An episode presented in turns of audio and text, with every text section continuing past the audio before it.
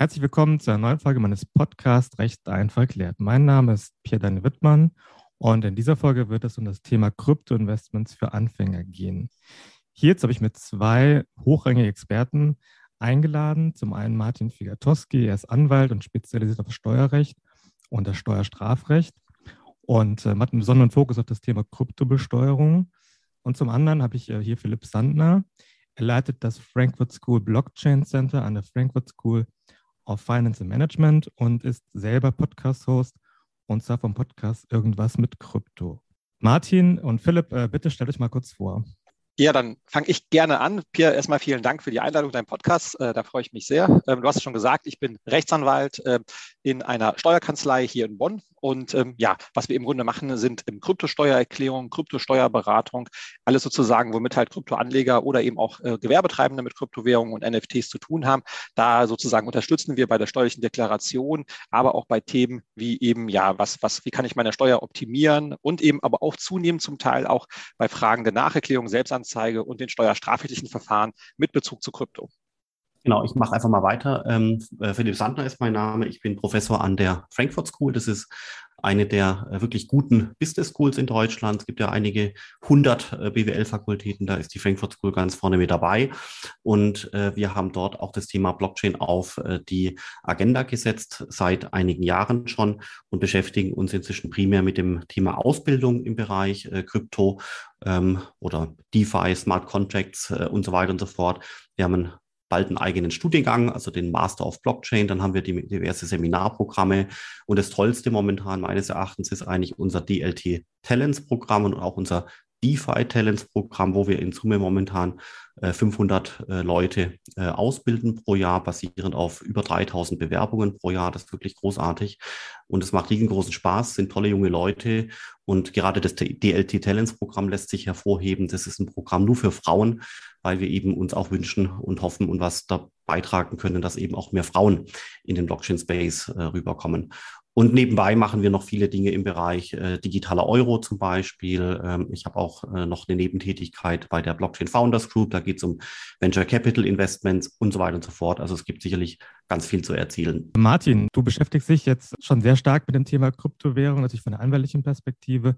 Was ähm, fasziniert dich denn so sehr, so sehr an diesem Thema? Ja, was, äh, was fasziniert mich so sehr? Also meine Idee war immer so ein bisschen mein äh, sozusagen bis dahin privates Interesse, das war immer KI und Blockchain irgendwie sozusagen beruflich zu verbinden. Ich war ja vorher noch in der Finanzverwaltung tätig, da war das äh, ein bisschen schwierig möglich, aber als ich dann Rechtsanwalt geworden bin, habe ich mir gedacht, jetzt mache ich ein Stück weit mein äh, privates Hobby, mich mit diesen neuen Technologien insbesondere halt zu beschäftigen, auseinanderzusetzen, ja, zur Berufung, Anführungszeichen, und war dann ganz froh, dass ich in dem Bereich ja auch einen steuerrechtlichen Anknüpfungspunkt gefunden habe, um halt eben ja dazu beraten. Also es kommt kommt ein Stück weit aus einem, ja, meinem persönlichen privaten Interesse für neue Technologien, für neue Entwicklungen, einfach generell eine Offenheit gegenüber diesen Themen und äh, diese eben jetzt einfach in den beruflichen Kontext mit einzubringen, das macht mir halt sehr viel Spaß.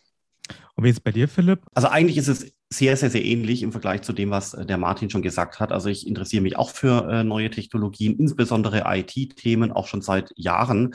Äh, ich habe gleich meinen ersten Computer mit 16 äh, bekommen. Äh, das war ein 386er noch kennt sicherlich der eine oder andere und habe auch gleich angefangen zu programmieren, weil ich es äh, so spannend fand. Also deswegen ähm, habe ich da eine Leidenschaft für IT und in diesem Fahrwasser ist natürlich auch das Thema Blockchain dann entstanden. Und was mich eben auch noch so ein bisschen antreibt, ist, dass es einfach ein unglaubliches Feld ist mit einer unglaublichen Dynamik und vor allem ein Feld, wo junge Leute brillieren können, indem sie Startups aufbauen können, indem sie einen Podcast hosten, indem sie Artikel schreiben und so weiter und so fort, weil gerade dieser aufkommende Technologiebereich nicht so sehr belegt ist von äh, älteren Menschen, äh, die junge Leute nicht durchkommen lassen, ehrlich gesagt. Das heißt, junge Leute können wie selten zuvor auf der gesamten Welt äh, basierend auf Content äh, brillante Dinge machen, äh, müssen sich auf niemanden äh, zurückgreifen und ähnliches, sondern können letztendlich was eigenes aufbauen und selber erfolgreich sein, letztendlich in dem Fahrwasser von der Technologie. Das gab es, glaube ich, so in dieser Weise noch nirgends jemals zuvor.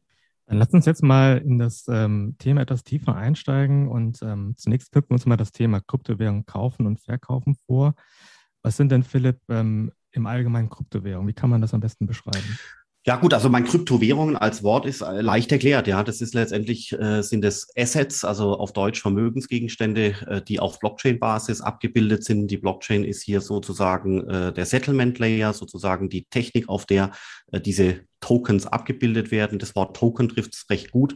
Ähm, das Wort Token ist eigentlich die, wahrscheinlich das bessere Wort im, als Kryptowährung. Allerdings hat sich natürlich das Wort Kryptowährungen im Volksmund durchgesetzt. Jetzt wird es aber kompliziert. Ähm, man darf eigentlich die ganzen Kryptowährungen nicht in einen Topf schmeißen. Es gibt unterschiedliche Segmente in den Kryptowährungen. Deswegen darf man eigentlich nicht die Kryptowährungen äh, sagen, weil das, das würde, würde eigentlich äh, heißen, wie wenn man sagt, die Wirtschaft, ja. Und in der Wirtschaft gibt es eben auch Chemiefirmen, Automobilfirmen, äh, da gibt es Handwerksbetriebe und alles Mögliche. Und deswegen darf man natürlich die Wirtschaft sagen, aber man muss immer im Hinterkopf haben, dass es wirklich zersplittert ist in unterschiedliche Branchen. Und so ist es bei den Kryptowährungen eben auch. Es gibt zum Beispiel die Branche der Wertspeicher. Ähm, Coins, äh, da würde ich zum Beispiel den Bitcoin reinsortieren, aber auch verschiedene Bitcoin-Derivate. Dann gibt es die Smart Contract-Plattformen zur Abwicklung von, ähm, ja gut, äh, Zahlungsprozessen oder eben Zahlungsflüssen, das wäre äh, Ethereum und Co. Dann gibt es die ganzen DeFi-Tokens, dann gibt es die ganzen NFT-Tokens, dann gibt es verschiedene andere Projekte noch, dann gibt es die Stablecoins. Das heißt, da gibt es letztendlich Stand heute ähm, ungefähr sechs, sieben interessante Gruppen, in denen sich viele der Tokens wiederfinden lassen. Und das Wichtigste ist, jede Gruppe hat eben eigene Gesetzmäßigkeiten. Ja? Also in der Smart Contract Gruppe um Ethereum gibt es wirklich regen Wettbewerb. Es gibt inzwischen einige Dutzend Smart Contract Plattformen, die diesen Markt äh, streitig machen. In der Domäne der Wertspeicher-Tokens gibt es primär den Bitcoin und sonst äh, ehrlich gesagt gar nichts. Äh, bei den Stablecoins gab es immer nur Tether. Inzwischen gibt es einen ganzen Satz äh, von äh, Währungen dieser Art. Also je nachdem, welche Domäne man sich vor sich hat, gibt es eben unterschiedliche Gesetzmäßigkeiten. Und in all diese Tokens kann man eben investieren ähm, mit einer Kryptobörse, zum Beispiel Coinbase, zum Beispiel Börse Stuttgart, zum Beispiel äh, Nuri in Berlin könnte man äh, erwähnen und Bitpanda aus Österreich ähm, und gibt es noch viele, viele, viele, viele andere eben auch. Wobei an der Stelle man, glaube ich, vorweg unbedingt mit einem großen Ausrufezeichen sagen muss, dass man aufpassen muss, dass man bei den richtigen Börsen landet, weil sehr, sehr, sehr viele Betrüger auch unterwegs sind. Deswegen wäre mein Rat für die, die anfangen, sich mit BaFin geprüften Kryptowährungsbörsen zu beschäftigen. Also hierzulande wäre das jetzt eben Coinbase und auch äh, die Börse Stuttgart und äh, andere eben auch. Wenn jetzt diese verschiedenen Tokens, ähm, was für dich ein besserer Begriff ist als Kryptowährung, verwendest, ähm, kann man da bestimmte Vorteile aufzeigen gegenüber dem Fiat-Geld, also wie dem Euro oder Dollar? Also insbesondere mit Blick auf die Inflation, die ja momentan ein sehr aktuelles Thema ist, kann man da sagen, äh, dass bei diesen Tokens oder Kryptowährungen äh, es keine Inflation gibt beispielsweise oder gibt es andere Vorteile? Ja, das kann man so, also so pauschal darf, man das nicht sagen. Deswegen, man muss da wirklich immer ins Detail reinschauen. Es gibt ja äh, tausende Kryptowährungen und wenn man eben überhaupt mal anfangen sollte, sollte man aus meiner Sicht eben oben bei der Liste anfangen, bei den größten Brocken. Der größte Brocken ist äh, der Bitcoin. Der Bitcoin war immer der größte Brocken. Ich bin auch der Meinung, dass der Bitcoin auf weiteres äh, mit der größte Brocken äh, bleiben wird. Bei dem Bitcoin ist es tatsächlich so, dass die Angebotsmenge beschränkt ist auf 21 Millionen. Und insofern funktioniert Bitcoin eigentlich so ähnlich wie Gold. Das heißt, Gold ist ja auch in der Menge beschränkt. Und äh, wenn man beginnt, Bitcoin zu fördern mit Bitcoin Mining, analog wie eine Goldmine für Gold, wird eben Bitcoins erzeugt, aber man wird eine bestimmte Menge, nämlich die 21 Millionen, nie überschreiten können. Und insofern ist Bitcoin aus meiner Sicht eine ganz tolle Möglichkeit, um vor der Inflation auszuweichen, genauso wie aber eben Gold äh, oder andere ähm, knappen Assets auch eine tolle Möglichkeit sind, vor der Inflation auszuweichen. Bei den anderen Kryptowährungen, wie zum Beispiel Ethereum und so weiter, gibt es ein anderes Kalkül, warum die Sinn machen. Ja? Also Ethereum und die Smart Contract Plattformen könnte man äh, einstufen als internationale äh, Settlement Layer, wo diverse Firmen und Personen Assets abbilden und jedes Mal, wenn dies, mit diesem Asset etwas passieren soll, zum Beispiel soll dieses Asset bewegt werden. Also ein Asset könnte zum Beispiel eine Aktie sein oder, oder eine Schuldverschreibung oder ein anderes Kapitalmarktprodukt.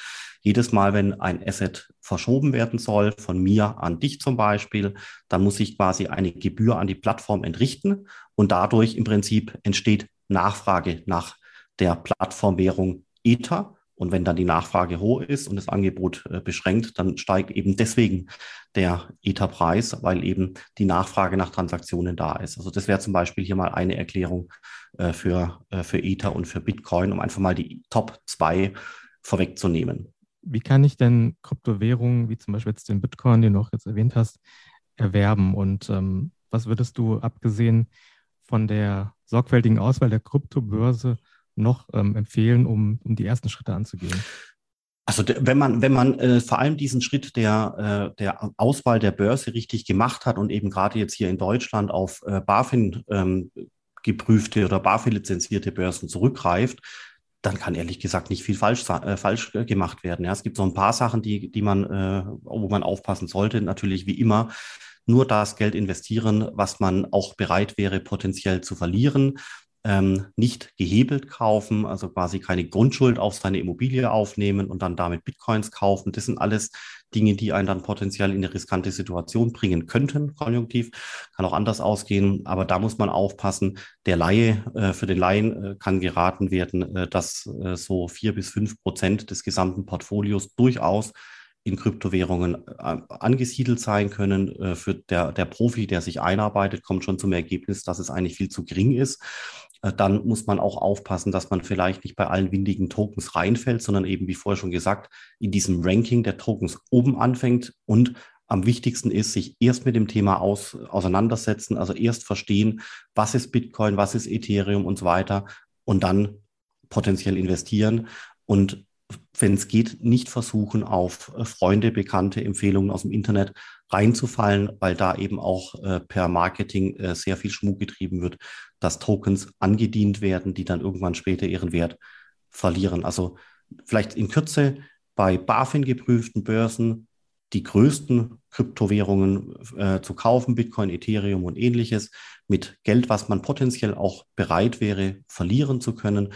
Wenn man sich an solche Regeln hält, äh, kann man aus meiner Sicht wenig falsch machen. Und dann geht es natürlich auch noch um die Besteuerung, dass man, wenn man dann einen Gewinn entsprechend hat, dass man da natürlich dann auch alles ordentlich angibt beim Finanzamt, weil die Finanzämter natürlich auch schlauer werden. Aber das ist alles die Domäne von dem Martin, der kann da, glaube ich, viel mehr sagen. Zum Thema Besteuerung kommen wir, kommen wir noch, ja. Aber vielleicht vorweg noch, ähm, du hattest vorhin schon angesprochen, dass die, die, die Menge an Bitcoins, die man, die man so gesehen schürfen kann, beschränkt ist auf 21 Millionen. Jetzt ist es so, dass ähm, für viele dieses Schürfen irgendwie ein sehr ja, schwer, also schwer greifbar ist. Also vielleicht kannst du mal kurz erklären, was denn dieses Bitcoin-Schürfen, wie man sich das vorstellen kann? Also man, zunächst mal kann man da als Analogie äh, eigentlich eine Goldmine äh, nehmen. Bei einer Goldmine funktioniert es ja so, dass ich äh, eine Goldmine möglicherweise besitze. Dann habe ich Bagger, ich habe äh, Mitarbeiter, ich habe äh, Stromzugang, ich habe vielleicht auch Diesel, vielleicht Chemikalien, LKWs und so weiter. All das benötige ich, um eine Goldmine zu betreiben. Und wenn dann diese, diese Produktionsfunktion sozusagen ordentlich funktioniert und die ganzen Produktionsmittel entsprechend eingesetzt werden, dann werden Goldkörnchen, Goldnuggets aus dem Boden gefördert. Davon verkaufe ich einen Teil bei der Börse also bei der Goldbörse zum Beispiel oder an den Rohstoffmärkten und ähm, decke damit die Kosten, die ich hatte. Und wenn der Goldminenbetreiber rational ist, dann lässt er die Goldmine nur laufen, wenn eben auch eine Profitmarge entsteht. Das ist absolut ein Muss. Ansonsten macht es auch natürlich keinen Sinn, die Goldmine laufen zu lassen. Und genau, also wirklich exakt in identischer Weise funktioniert Bitcoin Mining auch. Ich brauche eine Halle, ich brauche Prozessoren, also das sind die äh, Mining-Anlagen. Ich brauche natürlich auch Technikmitarbeiter und ich brauche vor allem ganz viel Strom. All das geht in die Produktion von Bitcoins ein Ab und zu finde ich dann einen Bitcoin, kann ich an einer Börse veräußern. Damit kann ich meine Kosten decken und typischerweise bleibt dann eben ein Delta übrig. Das wäre meine Gewinnmarge. Ähm, ohne die macht der Betrieb der äh, Bitcoin-Mine letztendlich überhaupt gar keinen Sinn. Das ist, also deswegen ist die Analogie zu Gold hier aus meiner Sicht ganz wichtig, weil man dadurch auch Bitcoin verstehen kann, wie es denn gemacht wird. Und dann ist Bitcoin eben so gemacht, dass über die Jahre hinweg das Schürfen von Bitcoins, das Erzeugen von Bitcoins zunehmend schwerer gemacht wird. Es folgt quasi einem Algorithmus und dementsprechend ist bei gleichbleibender Rechenpower es so, dass zunehmend über die Jahre hinweg weniger Bitcoins erzeugt werden. Und wenn ich von Jahr zu Jahr im Durchschnitt weniger Bitcoins erzeuge, dann laufe ich irgendwann gegen die Asymptote von 21 Millionen Bitcoins und überschreite diese 21 Millionen aber eben nicht, weil das wiederum durch das Netzwerk so abgesichert ist. Und sind diese Betreiber von diesen Bitcoin-Minen, sind das äh, irgendwie, also auch Einzelpersonen oder sind das irgendwie im Prinzip Institutionen, die das, die das betreiben oder also beziehungsweise mehr oder weniger wie privatwirtschaftlich geführte Unternehmen? Wie muss man sich das vorstellen mit den Betreibern? Genau, also auch da ist eigentlich also weitestgehend die Ähnlichkeit relativ groß zu dem Thema Gold.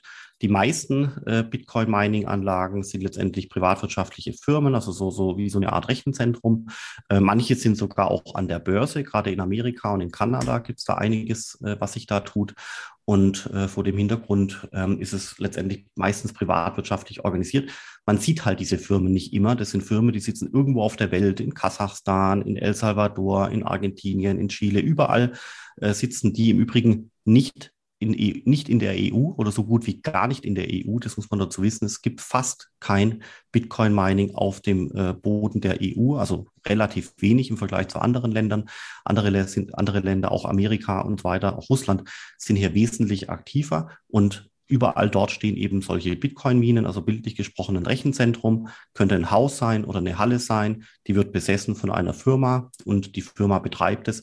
Das heißt, es beginnt sich auch so langsam zu professionalisieren und sich zu institutionalisieren, weil für eine, vor einigen Jahren waren es eben tatsächlich primär Individuen, die das Mining gemacht hatten. Das hat sich inzwischen professionalisiert. Es ist eine hochprofessionelle und auch wettbewerbsintensive Branche geworden, wo auch die Größe der Firmen zunehmend äh, größer wird. Da stellt sich natürlich jetzt die Frage, ähm, ob äh, Bitcoin Mining auch hier in Deutschland erlaubt ist. Äh, Martin, vielleicht kannst du was dazu sagen.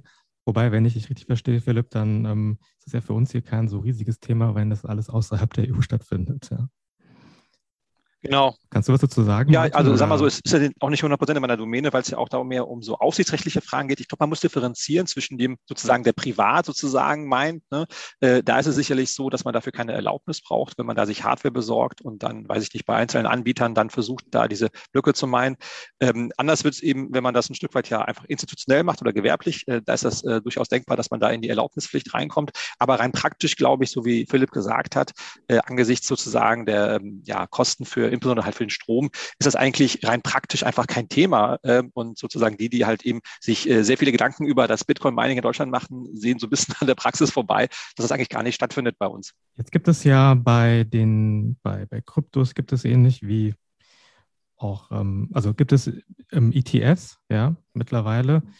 Kannst du, Philipp, äh, was zu diesen Krypto-ETFs sagen, also wie man diese erwerben kann und was die Vorteile gegenüber normalen ETFs sind? Genau, also das ist äh, schon mal ein guter Punkt, weil wer zum Beispiel keine Lust hat, sich bei einer normalen Kryptobörse anzumelden, ja, wie vorher schon genannt, äh, die einigen äh, Firmen, die, die ich genannt hatte, kann natürlich stattdessen auch einen sogenannten Bitcoin-ETF kaufen. Das Wort ETF ist formal nicht perfekt richtig. Eigentlich ist es kein ETF, sondern ein ETN oder ein ETP oder ein ETC ist aber quasi trotzdem letztendlich äh, von der Funktionsweise äh, sehr ähnlich äh, zu einem ETF. Und was passiert hier? hier? Hier wird letztendlich eine klitzekleine Minifirma gegründet, diese Firma hat einen Geschäftsführer. Der Geschäftsführer wird beauftragt, Bitcoins einzukaufen. Also ich spreche jetzt ganz, ganz plastisch, gell? Das ist äh, für denjenigen, der sich auskannt, nicht 100 Prozent äh, präzise, aber trotzdem hilft es, glaube ich, zum Verständnis. Dieser Geschäftsführer wird beauftragt, Bitcoins zu kaufen, gemäß des Geldes, was einbezahlt wurde. Dann erzeugt diese ähm, Firma letztendlich Wertpapiere und diese Wertpapiere bekommen eine ISIN, so dass ich als Philipp mit der Eingabe der ISIN bei meinem Wertpapierdepot letztendlich den Bitcoin indirekt kaufen kann, indem ich quasi Anteile dieser oder Wertpapiere dieser Firma kaufe. Diese Firma besitzt eins zu eins äh, das investierte Geld in Bitcoin und damit habe ich quasi indirekt in Bitcoin investiert. Ja, so funktioniert es technisch gesehen.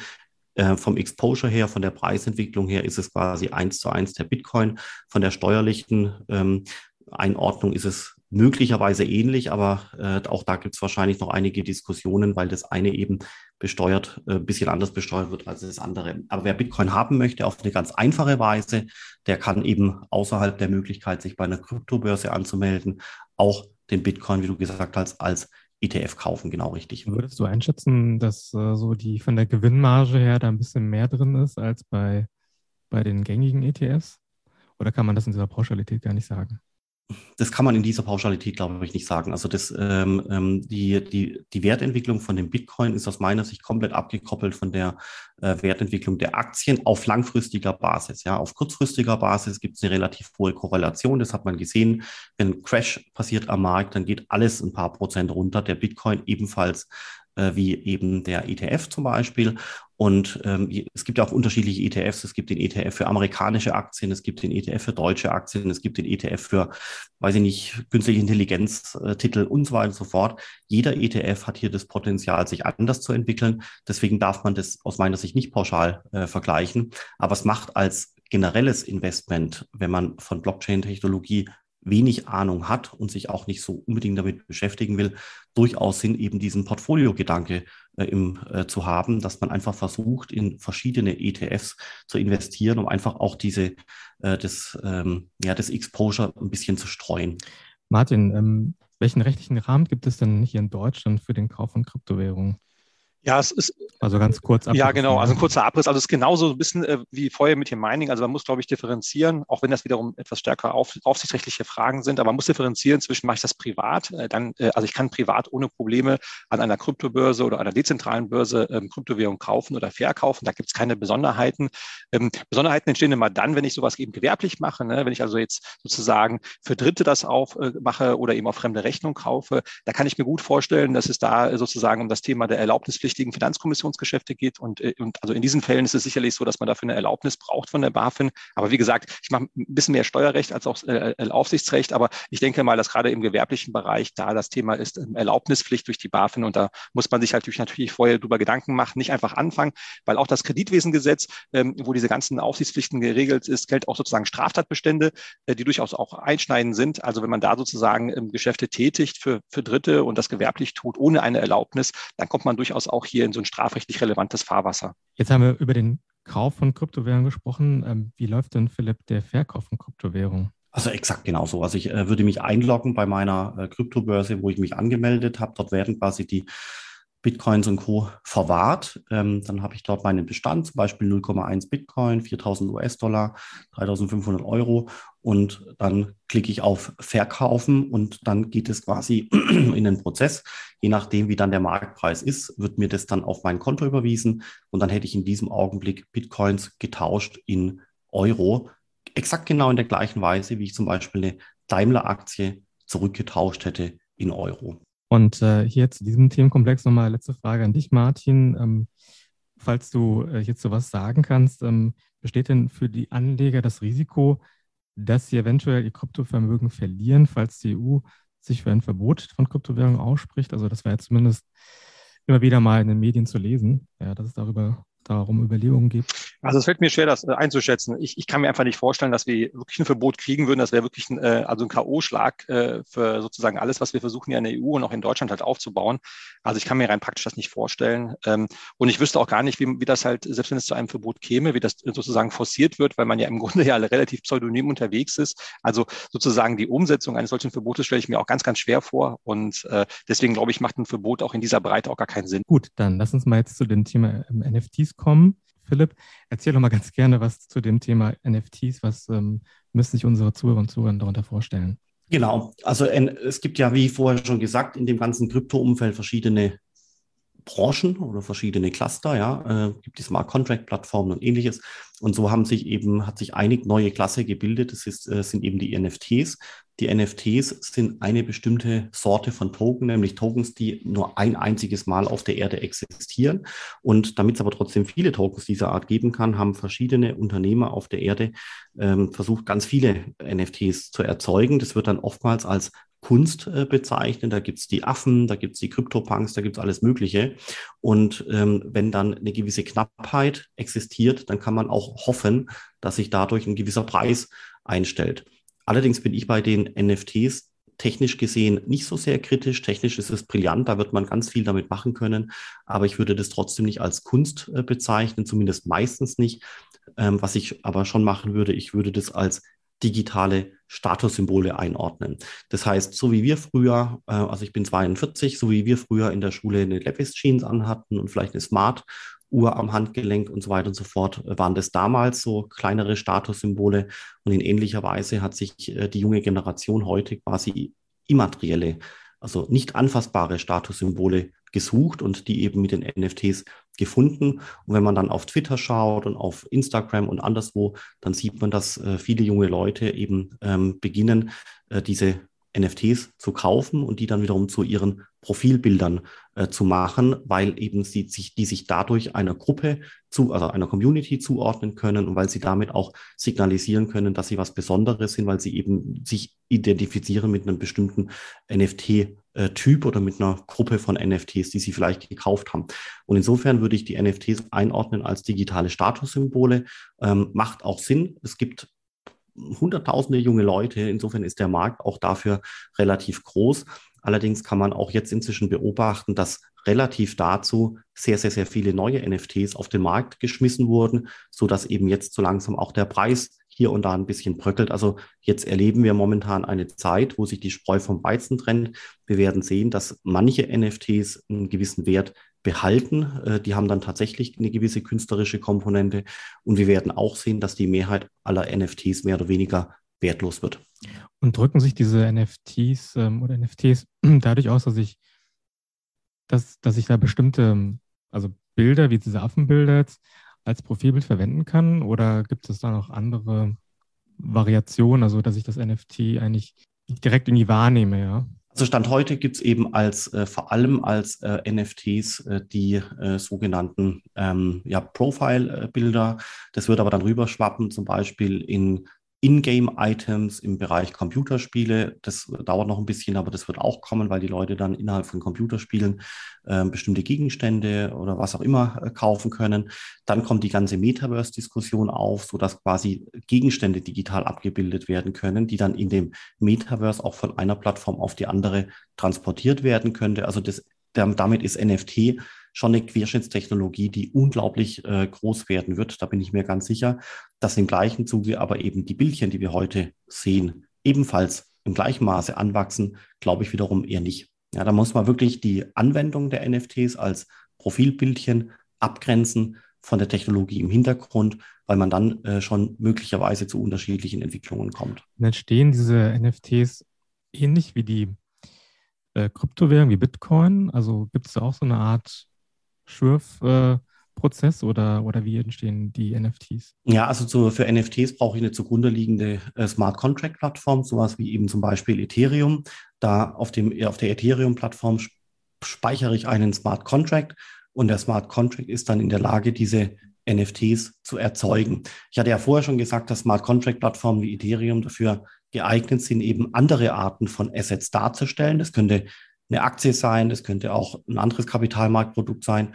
Und in eben gleicher Weise werden Smart Contracts Plattformen eben auch verwendet, um NFT-Bildchen quasi abzubilden. Ja, das heißt, unten drunter ist Ethereum und obendrauf ist der Smart Contract, der NFTs erzeugt. Und in dem Smart Contract drin wird quasi, wird Funktionen äh, technisch äh, erzeugt, ähm, die dann das ermöglichen, NFTs zu, scha zu schaffen oder zu generieren. Und in diesen ähm, NFTs wiederum ist dann ein Bildchen drin. Also das äh, ist quasi, wenn man sich das so vorstellt, äh, so eine Art Schichtenlogik, Ethereum, dann kommt erstmal Contract oben drauf, noch eins oben drauf, die NFTs, die dann die Bildchen innen drin haben, wie so eine Kapsel. Äh, Philipp, was ist denn aus deiner Sicht so der, was sind so die Gründe, weshalb es gerade im digitalen Kunstmarkt so einen großen NFT-Hype gibt? Naja, wie gesagt, also ich bin ja gar nicht der Meinung, dass es äh, sehr viel Kunst ist, was da passiert, äh, sondern man muss es eigentlich vergleichen wie mit in der echten Welt mit zum Beispiel einem wunderschönen Gemälde von Monet. Das hängt im Museum und es gibt es exakt ein einziges Mal. Aber das Museum, wo der Monet hängt, das Museum hat dann entschieden, zum Beispiel Kunstdrucke davon zu machen oder Bettwäsche oder eine Tasse oder ein Radiergummi, also die ganzen äh, Dinger, die im Museumsshop rumliegen. Überall ist das gleiche Motiv drauf und es gibt aber exakt ein einziges Motiv im Hintergrund. Das war der echte Monet. Und alles andere sind quasi abgeleitete äh, Bildchen oder Merchandising-Produkte. Und ich glaube, so muss man den NFT-Bereich sehen. Es gibt tatsächlich einige wenige ähm, NFTs, die man als Kunst begreifen könnte. Und alles andere sind abgeleitete Bildchen wie Kunstdrucke, äh, Bettdecken, ähm, Radiergummis und eben Tassen. Und da kann man dann auch erkennen, dass all diese abgeleiteten NFTs letztendlich zwar einen gewissen kleinen Wert entfalten können, aber die können aus meiner Sicht keine Zehntausende US-Dollar wert sein. Das ist unmöglich. Aber das gilt natürlich nicht für die ursprünglichen künstlerisch relevanten NFTs im Hintergrund. Also so, so erkläre ich mir das, was da passiert. Deswegen erwarte ich auch, dass die NFT-Anzahlen äh, hochgehen, aber die NFT-Prices im Durchschnitt runtergehen. Wo siehst du so die größten Potenziale von NFTs? Also, weil für viele ist es einfach nicht so richtig äh, greifbar. Also, ist das dann so ähnlich wie bei, bei Bitcoins? Also würdest du dir so vorstellen, dass, dass man sagt, okay, ich, ähm, ich kaufe mir jetzt mal morgen irgendwie ein NFT oder ich investiere jetzt mal in, in so ein äh, Krypto-ETF? Also ist das irgendwas, was so wirklich die breite Masse irgendwann mal erreichen wird? Oder, oder bleibt das eher so in, der, in dieser Nische und etwas für, sag ich mal, für Nerds, ja? Mm, ach, mein gut, ja und nein, also beides sicherlich. Und zwar deswegen, weil äh, wir haben ja heute heutzutage schon 200 Millionen Kryptowährungsbenutzer, äh, Besitzer auf der Erde. In Amerika allein sind es 40 Millionen. Das sind 16 Prozent der Bevölkerung. Ich frage mich immer, wie die Leute da von der Nische sprechen äh, wollen, ehrlich gesagt. Also das hat doch schon eine breite äh, Wirkung. Das sind ja nicht ein paar Techies, die da irgendwo in ihrer Community irgendwelche äh, Sachen machen, sondern äh, wir sind bei wirklich in Amerika 16 Prozent der Bevölkerung. 1, 6, 16 Prozent. Das hat eine gewisse Reichweite erreicht. Tendenziell geht die Reichweite auch noch weiter nach oben. Und einverstanden, ähm, nicht, jede, nicht alle Leute halten Bitcoin, nicht alle Leute halten NFTs, aber eine gewisse Breitenwirkung für alles, was mit Krypto zu tun hat, ist aus meiner Sicht schon längst äh, erreicht. Und die Zahlen sind auch eher positiv oder nicht. Es ist aber eben so, dass äh, vor allem die Leute, die älter sind, ja, 60 plus, 70 plus, dass quasi äh, diese Leute, diese, äh, die, diese junge neue Welt, die hier entsteht, äh, nicht so richtig äh, verstehen und insofern eben oftmals zu Fehlschlüssen kommen. Deswegen haben wir oftmals falsche Fakten in der Welt, nämlich dass erstens Kryptowährungen immer für Kriminalität äh, verwendet werden. Das stimmt so überhaupt gar nicht. Dass Kryptowährungen von niemandem verwendet werden, das stimmt so natürlich auch überhaupt gar nicht und äh, dass auch äh, die äh, Blockchain-Technologie generell viel Strom verbraucht, das stimmt so natürlich auch überhaupt gar nicht. Also da gibt es ganz, ganz, ganz viele falsche Tatsachen, die da ähm, im Umlauf sind. Äh, der Bitcoin braucht viel Strom, aber mit der Technologie als solcher, ganz generell gesprochen, hat es nichts zu tun. Ähm, wir hatten ja vorhin schon mal darüber gesprochen, wie man Bitcoins bzw. andere Kryptowährungen erwerben kann. Wie sieht es bei NFTs aus? Wie sehen da so die ersten Schritte aus, um ein NFT zu erwerben? Also da ist es tatsächlich ganz anders. Da gibt es auch äh, Plattformen, ähm, zum Beispiel OpenSea als Plattform ist hier natürlich zu nennen. Aber es gibt auch Plattformen, die jetzt neu gestartet haben im Bereich NFT, zum Beispiel Coinbase und andere. Das heißt, da müsste ich mich dort zunächst mal anmelden bei OpenSea, bei ähm, äh, Super Rare ist eine andere Plattform oder auch bei jetzt ähm, NFT äh, von Coinbase. Ich melde mich dort an und muss dann erstmal Geld überweisen und kann dann in der Folge diese NFTs dort äh, bekommen. Ähm, ich kann aber auch direkt als äh, technisch affiner Mensch direkt Kryptowährungen an den Smart Contract schicken. Der Smart Contract schickt mir dann die NFTs zurück. Das geht natürlich auch.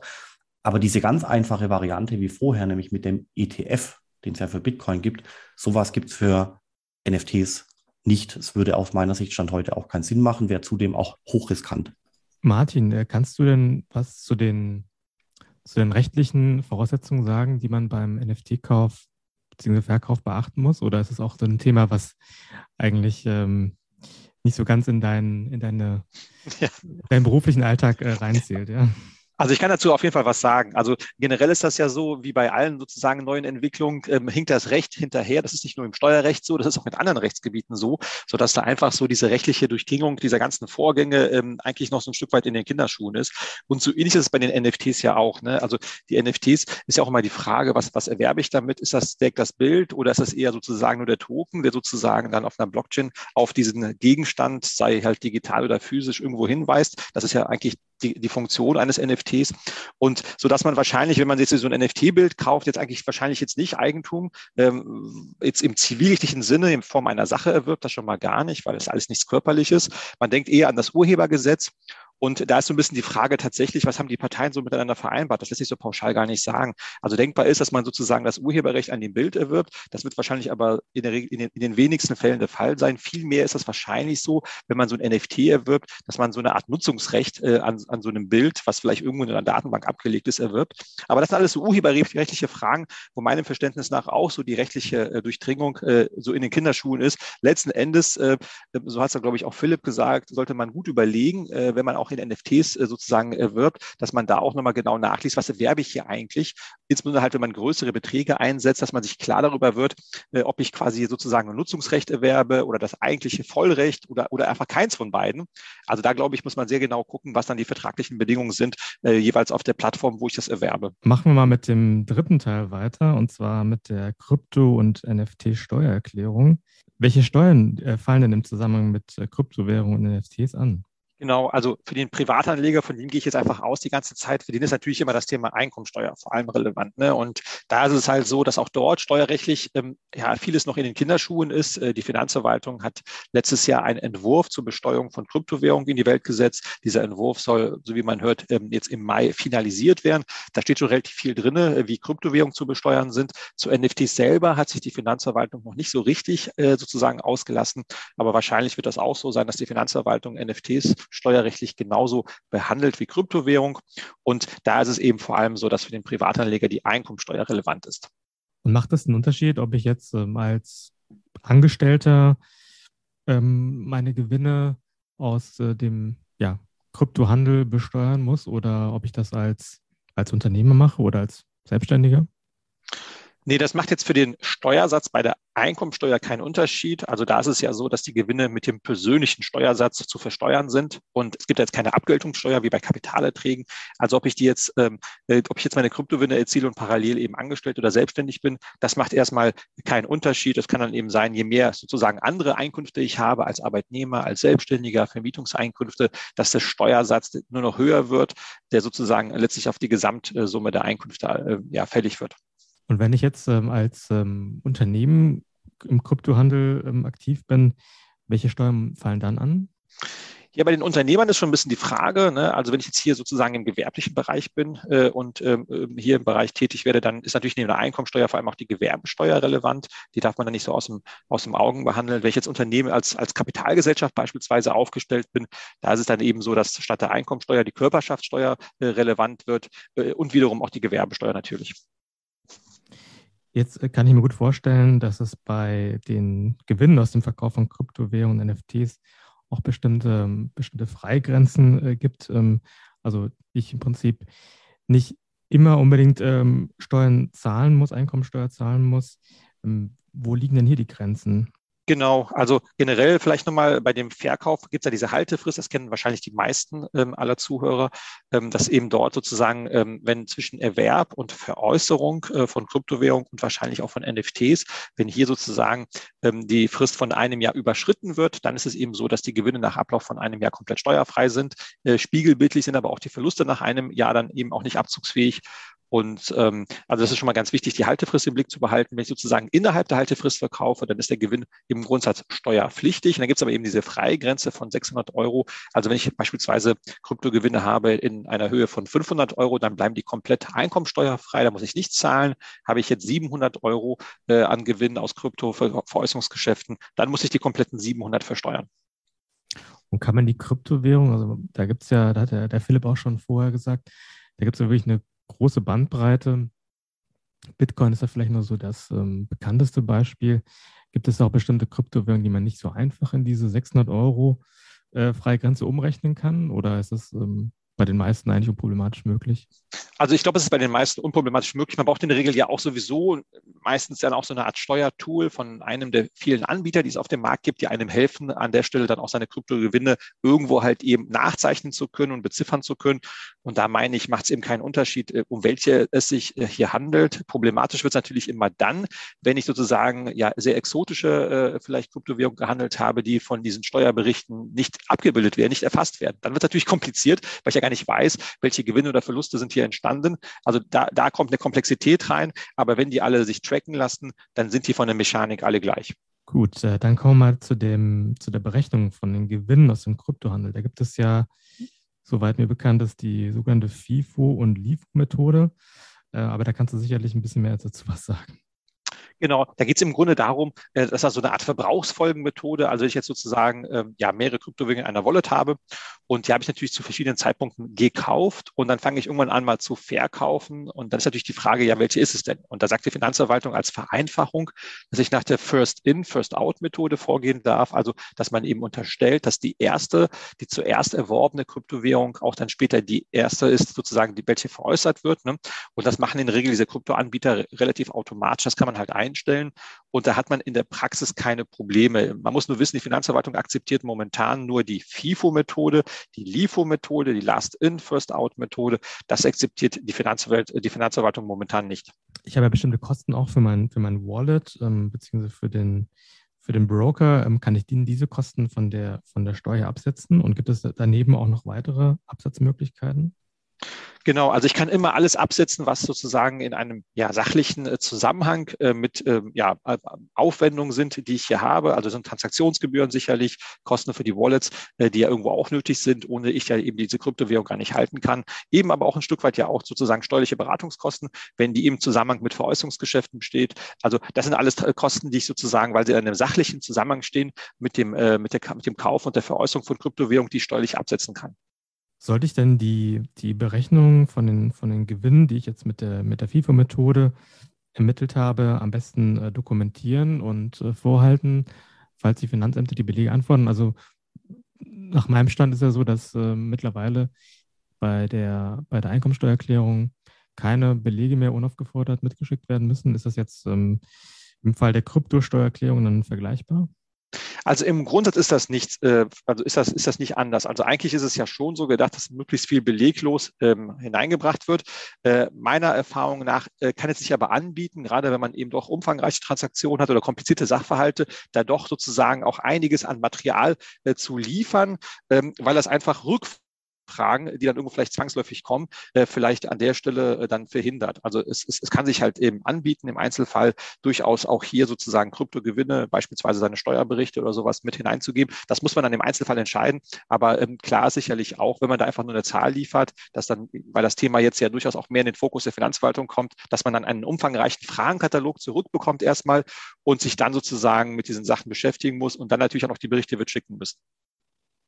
Jetzt hast du natürlich ähm, durch deinen beruflichen Hintergrund einen sehr guten Blick rein in die, in die Finanzverwaltung. Und ähm, kannst sicherlich auch gut beurteilen, ob die deutschen Finanzämter auf die Erhebung von Steuern auf Gewinn aus dem Verkauf von Kryptowährungen und NFTs eingestellt sind oder ob man jetzt hier noch ähm, als Finanzamt noch sehr viel, sag ich mal, aufholen muss, sich sehr viel Wissen aneignen muss und ähm, ja, vielleicht da gar nicht so genau Bescheid weiß, wie, wie man mit dem Thema eigentlich umgehen soll. Ja, es ist natürlich immer schwer, das zu sagen für, über die gesamte Fläche. Deutschland ist ja dann doch relativ groß und relativ viele Finanzämter. Aber was man so vielleicht allgemein als Tendenz sagen kann, ist schon, dass die Finanzämter in der Regel wirklich sehr schlecht aufgestellt sind. Das liegt einfach daran, dass äh, zum Teil einfach, dass einfach das technische Grundlagenwissen schon fehlt, um diese Sachverhalte selber einordnen zu können. Zum Teil gibt es auch Schwierigkeiten überhaupt in dem Auslesen und Auswerten von äh, Steuerberichten, die ja jetzt für viele äh, Anleger ja jetzt relativ einfach sind. Äh, das ist zum Teil auch schon äh, bei den Finanzämtern schwierig. Also es gibt ja doch äh, zum Teil sehr gravierende Wissenslücken. Das hängt ein Stück weit natürlich daran, dass die, dass das Bundesfinanzministerium vielleicht eben auch dieses äh, BMF-Schreiben noch nicht finalisiert hat. Das soll ja jetzt, wie gesagt, im Mai wahrscheinlich passieren.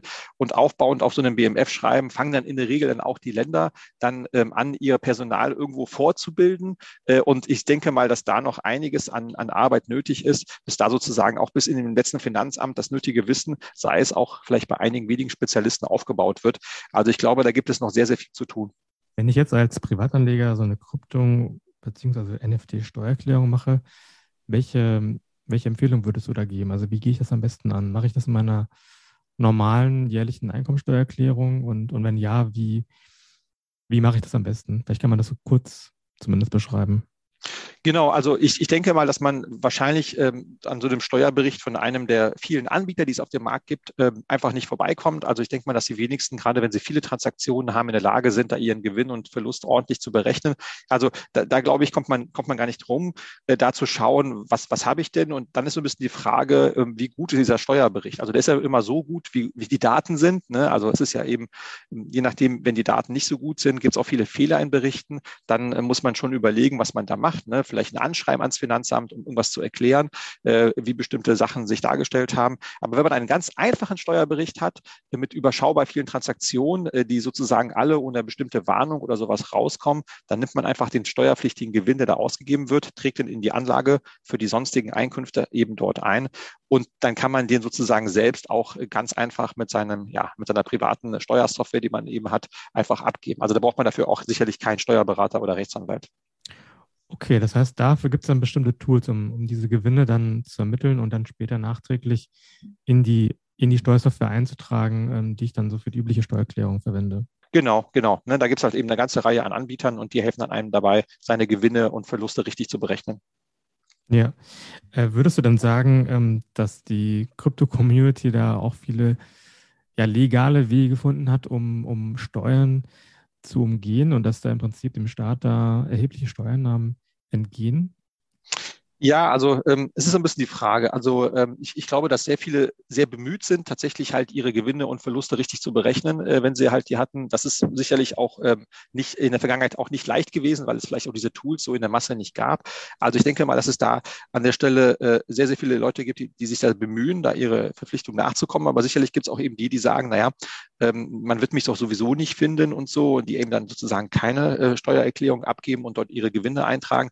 Und ähm, da ist natürlich, aus, aus meiner Sicht tut sich da der Staat auch sehr schwer momentan, äh, diese Person halt äh, zu identifizieren. Also es, es, es hat sich sicherlich auch in der Finanzverwaltung rumgesprochen, dass es da äh, Probleme gibt, möglicherweise in der, in, der, in der Deklaration und dann dementsprechend in der Verbescheidung.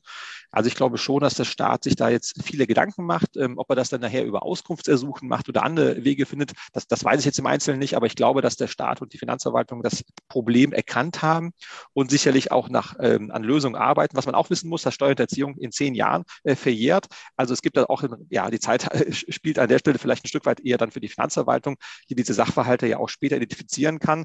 Ähm, und was man auch nicht übersehen sollte, finde ich, ist, äh, die Finanzverwaltung muss das Rad hier gar nicht selbst erfinden. Also sie kann sich auch ohne Probleme ja auch einen privaten Anbieter holen, Unternehmen, was der Finanzverwaltung hilft, sozusagen bestimmte Transaktionsdaten auf der Blockchain auszulesen und da entsprechende sozusagen Produkte anzubieten. Also es, es muss jetzt nicht so sein, dass die Finanzverwaltung selber dieses Know-how aufbaut, sondern durchaus an der Stelle vielleicht mit einem IT-Dienstleister auch zusammenarbeitet, die in der Lage sind, diese Transaktionsdaten halt eben auszuwerten, automatisiert und der Finanzverwaltung da auch Anhaltspunkte zu geben, wo möglicherweise Personen sind, die bisher ihre Steuer da nicht richtig erklärt haben könnten. Wobei das Ganze natürlich auch voraussetzen würde, dass die, dass die Steuerverwaltung da auch ähm, Wege findet, irgendwie mit den, mit den Unternehmen anzu, ähm, ähm, aufzunehmen, die im Prinzip diese diese ganzen Kryptobörsen und so weiter betreiben, also die im Prinzip die Daten haben, ähm, auf deren Grundlage dann ermittelt werden kann, ob irgendwie eine Steuerhinterziehung vorliegt oder, oder nicht. Also das setzt du das ja voraus und ja. weil es ja oftmals äh, ausländische Anbieter sind, äh, also die gar nicht ihren Sitz hier in Deutschland oder Europa haben,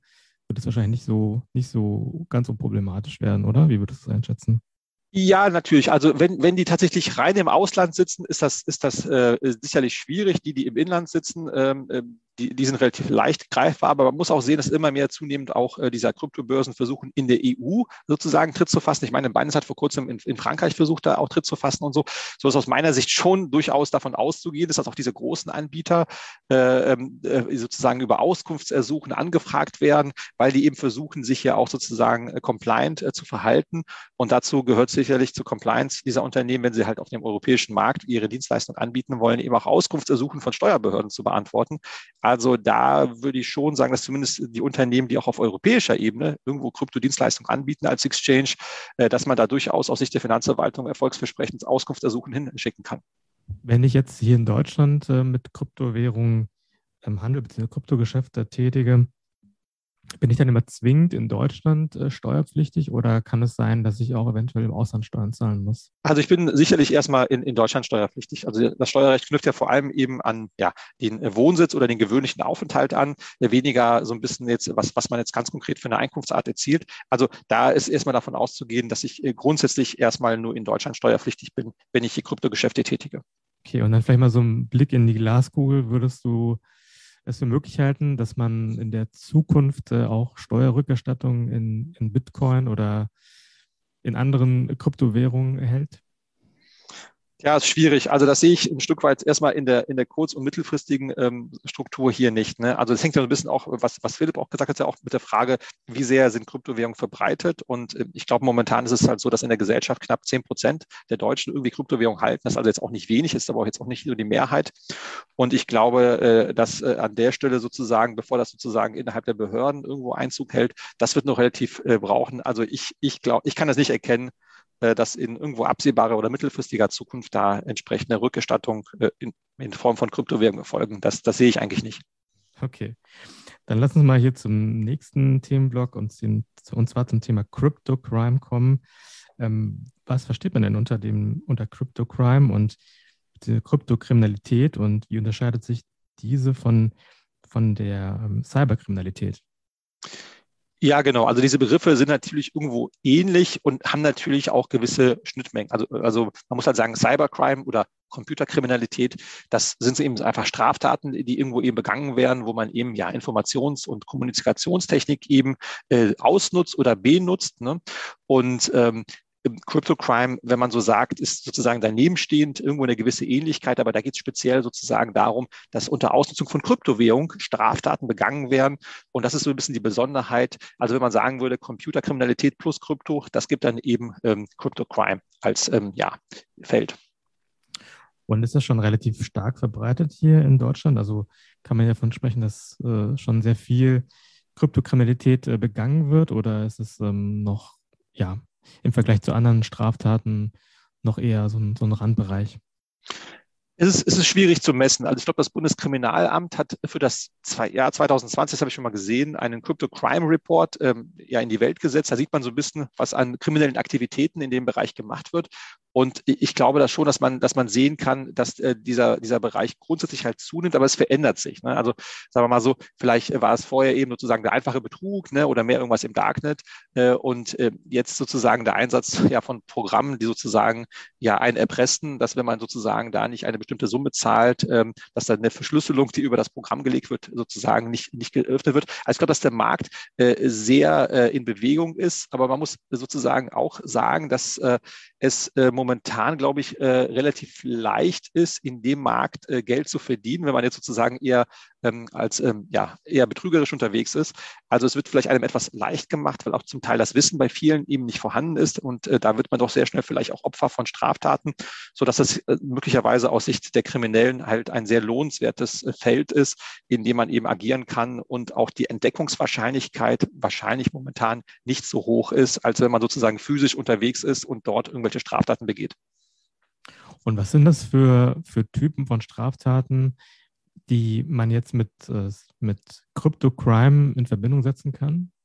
Ja, das wäre also sicherlich, glaube ich, ein großer Anwendungsfall, ist einfach alles das, was mit Drogen äh, zu tun hat, ne? also Betäubungsmittel, die man irgendwo im Darknet dann erwerben kann, wo man dann als Bezahlung ähm, Kryptowährung eben einfach vereinbart hat. Das ist sicherlich ein sehr großer Bereich. Auch ähm, die Geldwäsche ähm, äh, in Form von ähm, ja, irgendwelchen Vermögenswerten, die dann durch Kryptowährung irgendwo ein Stück weit gewaschen werden. Und das gibt es da sicherlich. Äh, Betrug ist sicherlich auch ein sehr großes Thema wo eben viele Anleger dann geschädigt werden durch irgendwelche vermeintlichen Einladungslinks. Das hört man immer wieder auf Discord, dass man da irgendwelche Einladungen bekommen hat und dann irgendwie seine ganzen Adressen und Keys gibt und auf einmal nachher die ganzen NFT-Bilder weg sind. Also das passiert momentan sehr, äh, sehr stark und sicherlich eben auch der Anführungszeichen Diebstahl von einfach Kryptowährung, wo man eben dann einfach nicht aufpasst und auf einmal ist dann die Wallet leer geräumt. Also das sind so aus meiner Sicht die vier äh, großen Sachen plus eben noch, was wir gerade zu Anfang hatten, die ja, Erpressung sozusagen, also dass einfach der Rechner irgendwo eben dicht gemacht wird, verschlüsselt wird und äh, dann muss man halt irgendwo irgendwohin eine bestimmte Menge an Kryptowährung überweisen, dass dann sozusagen der Zugriff auf den Rechner wieder ermöglicht wird. Das sind aus meiner Sicht so das, was in der Praxis momentan am häufigsten vorkommt. Und waren davon auch schon Unternehmen betroffen, also von diesen Erpressungsversuchen, dass sie gesagt haben, okay, wir, wir geben eure Server erst wieder frei, wenn ihr uns eine bestimmte Menge an, an, an Bitcoins überweist? Ja, genau. Also gerade in dem unternehmerischen Kontext, glaube ich, ist das für die Kriminellen ein sehr lohnenswertes äh, äh sozusagen Feld. Ja, diese Unternehmen sprechen auch nicht gerne darüber, weil das ja doch auch irgendwie kompromittierend ist. Also man versucht es dann irgendwie zu lösen. Und ähm, ja, ob es dagegen sozusagen entsprechende Versicherungen gibt. Ich glaube auch, dass die, dass die Versicherungsbranche in dem Bereich auch gerade neu überlegt, ob man dann Unternehmen neue Versicherungsprodukte verkaufen kann, um sie halt eben zu schützen. Insbesondere eben, ja, wenn man da eben diese, diese Lösegelder zahlen muss in Form von Kryptowährungen, um seine Rechner frei zu bekommen, weil sonst die Produktion stillsteht. Also ich glaube schon, dass das ähm, ein, ein wirklich ein zunehmendes Problem ist momentan ja auch. Kann man ähm, diese, diese Straftaten auch mit bestimmten Kryptowährungen in Verbindung setzen? Also kann man jetzt sagen, okay, ähm, es werden besonders viele Straftaten begangen, bei denen es um, um, um Bitcoin geht oder Ethereum ja, also ich glaube so, ähm, das hängt so ein bisschen von den Straftaten selber ab. Also ähm, ich glaube, bei Bitcoin ist es halt so, dass man vielleicht gerne sich Lösegeld in Bitcoin bezahlen lässt, ähm, weil das ja sozusagen auch relativ wertstabil ist. Es gibt dann eben auch diese Privacy-Coins wie Monero oder so, die halt eben ähm, sehr schlecht halt nachverfolgbar sind. Damit lassen sich ja dann auch bestimmte ähm, Aktionen auslösen. Also ich glaube schon, dass es eine, eine bestimmte Anzahl oder eine bestimmte ähm, Art von Kryptowährung gibt, die sich sozusagen für Straftaten besser eignen als andere.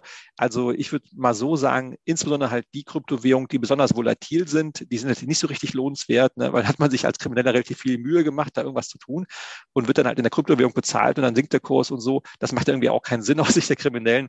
Also deswegen glaube ich schon, dass auch viele Straftaten mit, mit Bitcoin selber im Zusammenhang stehen. Wobei das nicht heißen soll, dass Bitcoin selber an der Stelle halt irgendwie strafbar ist. Und das hat auch Philipp gesagt, das ist auch eine Verzerrung der Wahrnehmung.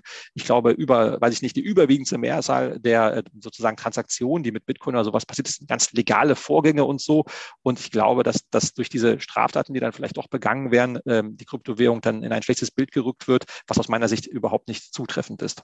Kannst du denn bestimmte Empfehlungen geben, wie man sich vor solchen Kryptostraftaten schützen kann? Also als Privatperson, aber auch als Unternehmen? Ja, also das ist auch so ein bisschen anknüpfend daran, was, was Philipp gesagt hat, eben so, so ein Stück weit an regulierten Börsen zu kaufen, äh, also beispielsweise von der BaFin regulierten Börsen zu kaufen. Ähm, das ist sicherlich schon eine, eine, gute Idee, ist quasi auch an keinen exotischen Kryptowährung, äh, Kryptobörsen äh, sozusagen seine Kryptowährung zu kaufen und ähm, ein Stück weit auch vorsichtig zu sein, wenn man auf dezentralen Börsen äh, Kryptowährung erwirbt, da auch sozusagen, also vielleicht äh, sich wirklich das vorher das nötige technische Know-how zu holen, damit man weiß, was da passiert und ähm, ja, also sich generell jedes Mal, also ich, ich glaube, es ist generell gut, äh, dass wenn man jetzt im Bereich von Krypto außerhalb von regulierten Kryptobörsen äh, tätig ist und versucht, dort was zu machen, dass man eigentlich davon schon ausgehen muss, dass man eigentlich eher bei jedem Schritt und Tritt Opfer eines Betrugs wird. Also insoweit ist es wirklich ganz wichtig, glaube ich, sich das nötige Wissen halt, das technische Wissen halt zu verschaffen ähm, und dann vielleicht auch mit kleinen Beträgen erstmal was zu machen und nicht der groß einzusteigen, weil es doch momentan leider sehr leicht äh, passieren kann, dass man ein Opfer von Straftaten wird. Und kann man aus deiner Sicht äh, die die, die Täter von solchen äh, Kryptostraftaten ohne weiteres nachverfolgen. Also ich stelle mir das teilweise relativ schwierig vor, weil, weil diese Transaktionen ja auch sehr, sehr anonym verlaufen. Also gibt es irgendwie Möglichkeiten, die Täter überhaupt zu ermitteln für die, für also Polizei und Staatsanwaltschaft oder ist das irgendwie ja schon fast, äh, also stößt man an bestimmte Grenzen?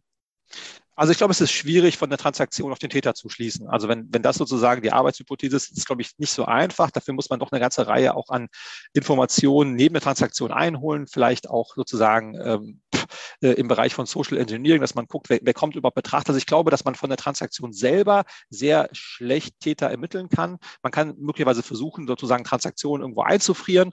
Ähm, man kann natürlich, wenn man bestimmte Tätergruppen identifiziert hat, dann kann man natürlich schon überlegen, ob man dann über deren Public Keys den die Transaktion zuordnet. Das geht sicherlich. Also so ein Stück weit, wenn man halt Anführungszeichen eine Tätergruppe irgendwo identifiziert hat, dann glaube ich, geht es schon ganz gut, äh, dann auch Kryptowährung irgendwo aus Sicht des, des, äh, der, der, Staatsanwaltschaften zu beschlagnahmen. Aber wenn man einfach nur die Kenntnis hat, dass es dort betrügerische Transaktionen gibt und so, dann ist es, glaube ich, nicht ganz so leicht und trivial, von der Transaktion auf den Täter zu schließen. Beschlagnahme ist ein gutes Stichwort. Also gibt es denn, gibt's denn auch jetzt wie bei, wie bei Geld die Möglichkeit, dass man, dass man Bitcoins und, und NFTs, dass man die beschlagnahmt? Genau, da gibt es ja eben diesen, diesen Fall, auch der, der SDA Frankfurt, der hat es ein bisschen in die Presse geschafft, aber es gibt auch viele andere Beispiele, auch in NRW, äh, die halt eben eine eigene Börse haben, wenn man so will, die Justizauktionen, wo auch sozusagen Kryptowährungen versteigert werden, die irgendwo beschlagnahmt werden. Also das geht schon immer, wenn bei einer Durchsuchung äh, irgendwo vielleicht ja äh, irgendwelche äh, zwölf Wörter sind oder ähm, Ledgers gefunden werden oder wie auch immer, dann geht die Finanzverwaltung äh, und auch die Staatsanwaltschaft in sozusagen in nicht steuerstrafrechtlichen Fällen zunehmend, glaube ich, darauf hin und versucht, diese Vermögenswerte einzufrieren, sich meistens es dann auf sozusagen behördliche Wallets wahrscheinlich halt zu transferieren, damit die halt dort schon mal sicher sind. Also das ist, glaube ich, schon der Fall, dass das gemacht wird und äh, wie man eben an dem Frankfurter Beispiel sieht, auch durchaus mit einem finanziellen Erfolg aus Sicht des, des Staates, weil dort ja im Grunde ja auch fast, glaube ich, 100 Millionen Euro umgewandelt wurden, die dann halt ähm, erlöst wurden aus dem Verkauf von ja, beschlagnahmten Kryptowährung. Und in NRW gab es das, glaube ich, auch letztes Jahr, dass da eine ganze Reihe an Millionen ähm, durch die Versteigerung von beschlagnahmten Bitcoins ähm, ersteigert wurden. Also man sieht, dass sich da auch was in dem Bereich auch was tut. Dann lass uns mal noch abschließend äh, was zum Thema Kryptoschenkung und Kryptoerbschaft besprechen. Kann ich denn Bitcoins und andere Kryptowährungen an Familie und Freunde verschenken? Genau, das, das geht unproblematisch, das kann ich machen. Ähm, sag mal so, äh, weil ich immer so ein bisschen mit der Brille, Brille des Steuerrechts sehe, äh, da drauf gucke, ich sehe seh die Sachverhalte natürlich, also es, es, macht natürlich Sinn, vielleicht äh, mit einem Schenkungsvertrag äh, diese Schenkung irgendwo zu flankieren, weil rein praktisch gesehen ähm, ist es ja so, dass ich ja eigentlich dann nur eine Kryptowährung, ob jetzt Bitcoin oder was auch immer, also ich, ich meine, ich transferiere die ja nur von einem Public Key zu einem anderen Public Key, also ähm, technisch passiert da einfach nicht viel, es ist einfach eine Umbuchung, wenn man so will, eine, eine, eine Zuordnung zu, einer anderen, zu einem anderen Public Key, um das Recht rechtlich äh, irgendwo zu dokumentieren, bietet es sich an, sicherlich da auch äh, in einem Schenkungsvertrag diese Transaktion darzustellen, vielleicht auch dann den genauen Schenkungszeitpunkt nochmal äh, schriftlich zu fixieren und vor allem auch den Schenkungsbetrag, weil das ja nachher vielleicht für die Schenkungssteuer nochmal relevant sein kann, irgendwo auch direkt reinzuschreiben, dass man dann so ein Dokument hat, dass man dann eben auf Nachfrage gegenüber der Finanzverwaltung ähm, dann präsentieren kann. Und wie läuft das bei, bei der Krypto, bei der Kryptoerbschaft? Also kann ich jetzt mein Kryptovermögen unproblematisch äh, vererben? Also gibt es sozusagen auch schon diese Fälle, weil es hatten wir schon im Vorgespräch, äh, dass in dem Sinne das Thema ja noch relativ neu ist. Also von daher ähm, es jetzt noch nicht so viele Leute gibt, die, die das wahrscheinlich irgendwie ähm, ja, im Blick haben oder sich darüber Gedanken machen, aber grundsätzlich ist es möglich, seine, sein Kryptovermögen zu vererben, oder? Es ist grundsätzlich möglich. Sicherlich sind es, äh, wenn man jetzt überlegt, Schenkung oder Erbschaft, dann gibt es mehr Sachverhalte, die einen Bezug zur Schenkung haben. Aber ähm, diese Erbschaftssachverhalte, ähm, die, die kommen und die werden sicherlich in Zukunft äh, eine, eine noch viel, viel stärkere Rolle bekommen. Ähm, da ist es ja in der Regel so, dass bei einer Erbschaft, da, da gibt es eben das Prinzip dieser Universalsukzession. Also ich werde jetzt quasi Erbe mit, also ich erbe quasi alles, was der Verstorbene eben so ein Stück weit hatte, außer ich habe testamentarisch irgendwas anderes verfügt. Aber im Grunde erbe ich alles, äh, was der hat. Und ähm, dazu können natürlich ohne Probleme äh, auch ähm, Krypto, ähm, Kryptovermögen gehören. Rein praktisch wiederum bietet es sich natürlich an, äh, das irgendwo vielleicht äh, ja, zu, ja etwas zu spezifizieren, vielleicht die Public Keys irgendwo aufzuschreiben und den Private Key, die, der muss ja irgendwie auch ein Stück weit ja, äh, ja übertragen werden, wenn man so will, oder der Erbe, der muss dafür irgendwie auch Kenntnis bekommen. Also da macht es sicherlich Sinn, sich vorher darüber Gedanken zu machen, dass dann auch sozusagen der Erbe auch wirklich an die Kryptowährung rankommt, nicht nachher das schlimmstenfalls sozusagen, ja, der Erblasser ist tot ähm, und der Erbe weiß, es gibt ein erhebliches Kryptovermögen, kommt aber nicht dran, weil er den Private Key irgendwo nicht kennt. Das ist natürlich fatal. Also das muss man schon dann im, im Vorhinein äh, sich mit beschäftigen und überlegen, wie man dort sozusagen die Vermögensnachfolge durch den Tod im Vorhinein gut regelt. Sind die Anbieter ähm, von, von, den, ja, von, den, von den Wallets, über die das Ganze dann verwaltet wird, darauf eingestellt, auf das Thema Schenkung und Erbschaft? Oder ist das irgendwie, also das würde man ja dann ehesten irgendwie dann so in den allgemeinen Geschäftsbedingungen wiederfinden, aber ist das irgendwie bei denen angekommen oder, oder haben sich noch darüber noch gar nicht irgendwie Gedanken gemacht und das irgendwie in irgendeiner Form geregelt? Also ist schwer zu sagen. Ich glaube, dass das Thema einfach nicht zu sehr auf der, auf der Tagesordnung steht, weil es eben gerade bei der Erbschaft noch zu wenig Sachverhalte gibt. Ne? Also ähm, ich meine, was, was immer gilt, ne, wenn man jetzt Erbe geworden ist, ist immer ein Erbschein ganz gut, der einen sozusagen als Erbe dokumentiert und legitimiert. Und äh, wenn man jetzt sozusagen in der Situation als Erben ist und man weiß, dass der äh, Erblasser da Kryptovermögen hatte bei einer Krypto-Exchange, dann kann man dann ja auch ins Gespräch kommen mit dieser Krypto-Exchange unter Vorlage des Erbscheins und dort halt ähm, versuchen, äh, sozusagen diese Sachverhalte dann auf sich übertragen zu lassen. Also bei Krypto-Exchanges, glaube ich, mit so einem Erbschein kommt man ganz gut.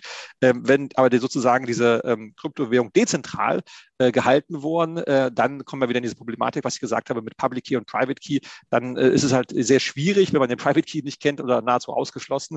Also da da muss man eben als Erblasser oder potenzieller Erblasser, muss man sich im Vorhinein Gedanken machen, ähm, ob es dann nicht vielleicht sinnvoll ist, seine Kryptowährung, die man vielleicht dezentral gehalten hat, dann irgendwie dann doch auf eine Krypto-Exchange zu übertragen, damit das irgendwie dann halt ähm, ja von, von der Vermögensnachfolge etwas leichter ist. Also man sieht schon, da muss man sich selber viel überlegen und ich glaube, die Anbieter überlegen auch, wie man das möglichst vielleicht als Dienstleistung gegenüber von Kryptoanlegern anbieten kann. Wunderbar, Martin. Dann äh, danke ich auch ähm, für deine Zeit, für deine guten Antworten. Das war alles sehr, sehr bereichernd und ähm, ja, unsere Zuhörer und Zuhörer können sicherlich äh, mit Informationen ähm, einiges dazulernen. Ja, super. Dann äh, freue ich mich auch. Ich hoffe, es hat sozusagen äh, dir und auch den Teilnehmern gefallen. Mir hat es gefallen und ähm, ja, ich freue mich dann, äh, wenn ich in Zukunft vielleicht bei dir auch nochmal noch mal zu einem anderen Thema in den Podcast reinkommen äh, kann. Würde mich sehr freuen und äh, ja, mir hat es auch sehr viel Spaß gemacht. Dann vielen Dank auch, dass ich dabei sein durfte. Ich freue mich sehr und ja, bis hoffentlich bald.